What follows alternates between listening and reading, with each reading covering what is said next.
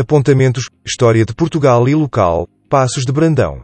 Carlos Alberto Sequeira Varela. Capítulo 6. Dona Teresa, governante do Condado Portucalense, século XII. Dona Teresa, foi ela a mãe do nosso primeiro rei, no entanto, para além disso, esta filha de Afonso VI, foi governante, durante 16 anos, do território a partir do qual o reino se viria a formar. Filha de Ximenes Muniz, talvez companheira de Afonso VI, depois da morte da rainha Inês e antes de este casar com Constança de Borgonha. Os seus laços sanguíneos, foram vistos como condição suficiente para desposar o conde Henrique de Borgonha de Dona Teresa, como quase de todas as suas contemporâneas, quer fossem grandes senhoras ou até rainhas, muito pouco se sabe.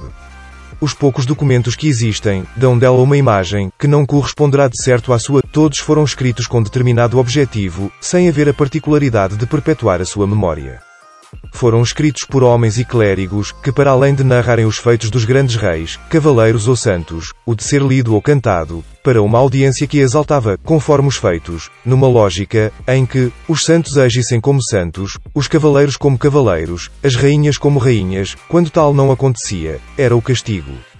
É neste contexto, que a imagem de Teresa, é vista por estes homens do século XII, a partir das histórias de que foi personagem.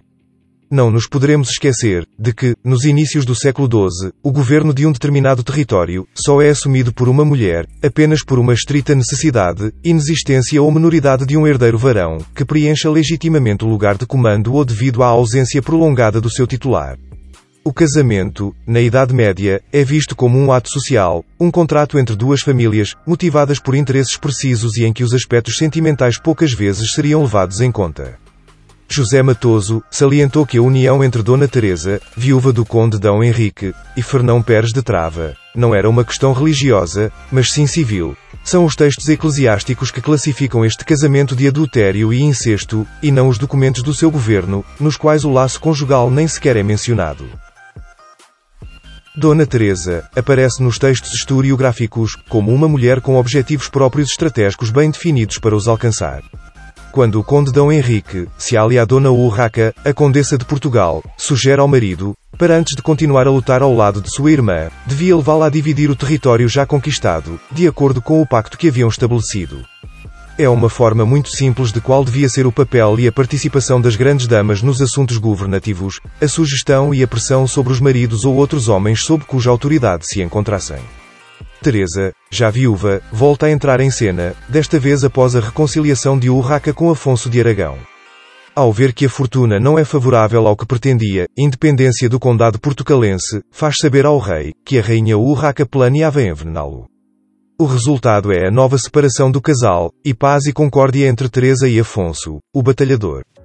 A história compostolana descreve outra intriga urdida pela condessa quando, sitiada no castelo de Lanhoso pelas tropas de Urraca e Gelmires, avisa o arcebispo dos planos que a irmã fazia para o prender e oferece-lhe a sua proteção, vindo, algum tempo mais tarde, a estabelecer com ele e Afonso Raimundes uma aliança. Após a morte de Urraca, rainha de Castela, quando alguns condes asturianos, leoneses e galegos, aproveitam para se revoltarem contra o herdeiro Afonso Raimundes, lá se encontra Dona Teresa, a rainha de Portugal que, deixando de reconhecer a soberania de Afonso VII, poderosa em homens, almas e riqueza, resolve atacar a fronteira da Galiza. Não é fácil encaixar um modelo de rainha do século XII no contexto peninsular e, se essa figura é Dona Teresa, mais complicado se torna. É necessário aprofundar conhecimentos da Condessa, quer da realidade do seu governo, quer a nível cultural, quer nas suas relações com a Igreja, saber estabelecer uma visão entre um poder feminino e saber compreender as especificidades da situação da mulher, relacionadas com a cultura da época. No meio das agitadas circunstâncias do seu breve governo, não deixou abandonadas as conveniências próprias, como Dona e Senhora do Estado de Portugal.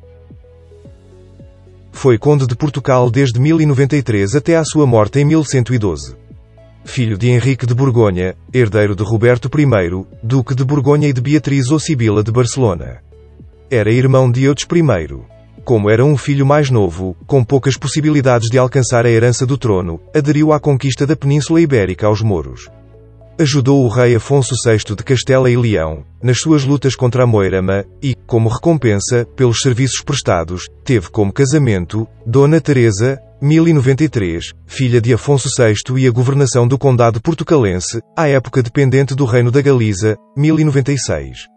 A Afonso VI, ficou o conde de Henrique, ligado por laços de vassalagem, ser fiel, leal e prestar a este ajuda e conselhos, quando necessário, foram dotes que o conde prestou, pelo menos até à morte de Afonso em 1109.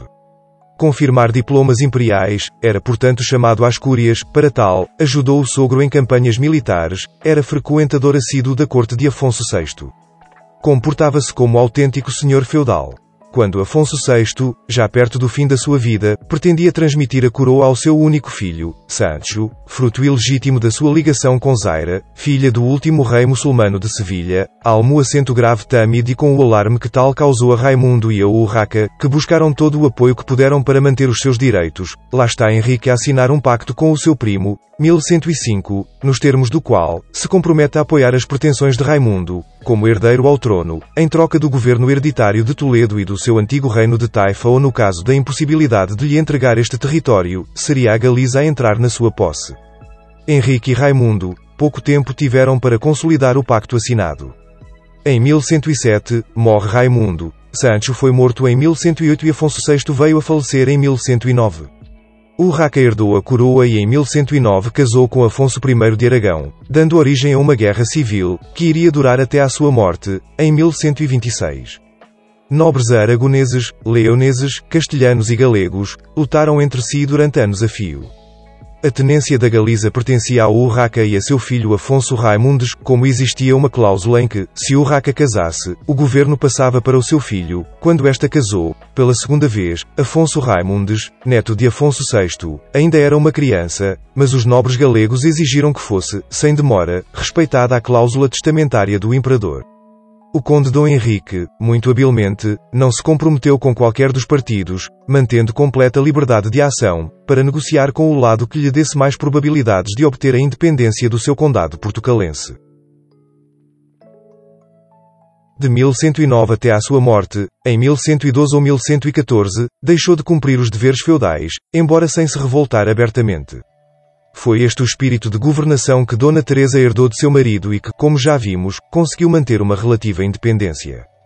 Dom Henrique de Borgonha e Dona Teresa tiveram os seguintes filhos: Dom Afonso Henriques, rei de Portugal, nasceu em 1109, morreu em 1185, foi casado com Mafalda de Saboia, Urraca, casada com o conde de Trastamara, Sancha, casada com o senhor de Bragança. Existe ainda outro descendente, Pedro, bastardo, primeiro grão-mestre de Avis.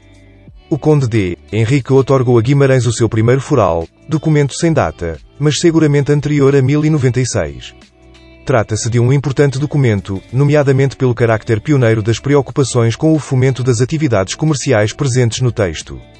Foi este foral confirmado por Dom Afonso Henriques em 27 de abril de 1128 e por Dom Afonso II, na segunda metade do ano de 1217. O original deste documento encontra-se no Arquivo Nacional da Torre do Tombo. Apontamentos, História de Portugal e Local, Passos de Brandão. Carlos Alberto Sequeira Varela. Dona Teresa, governante do Condado Portucalense, século XII. Fim do capítulo 6.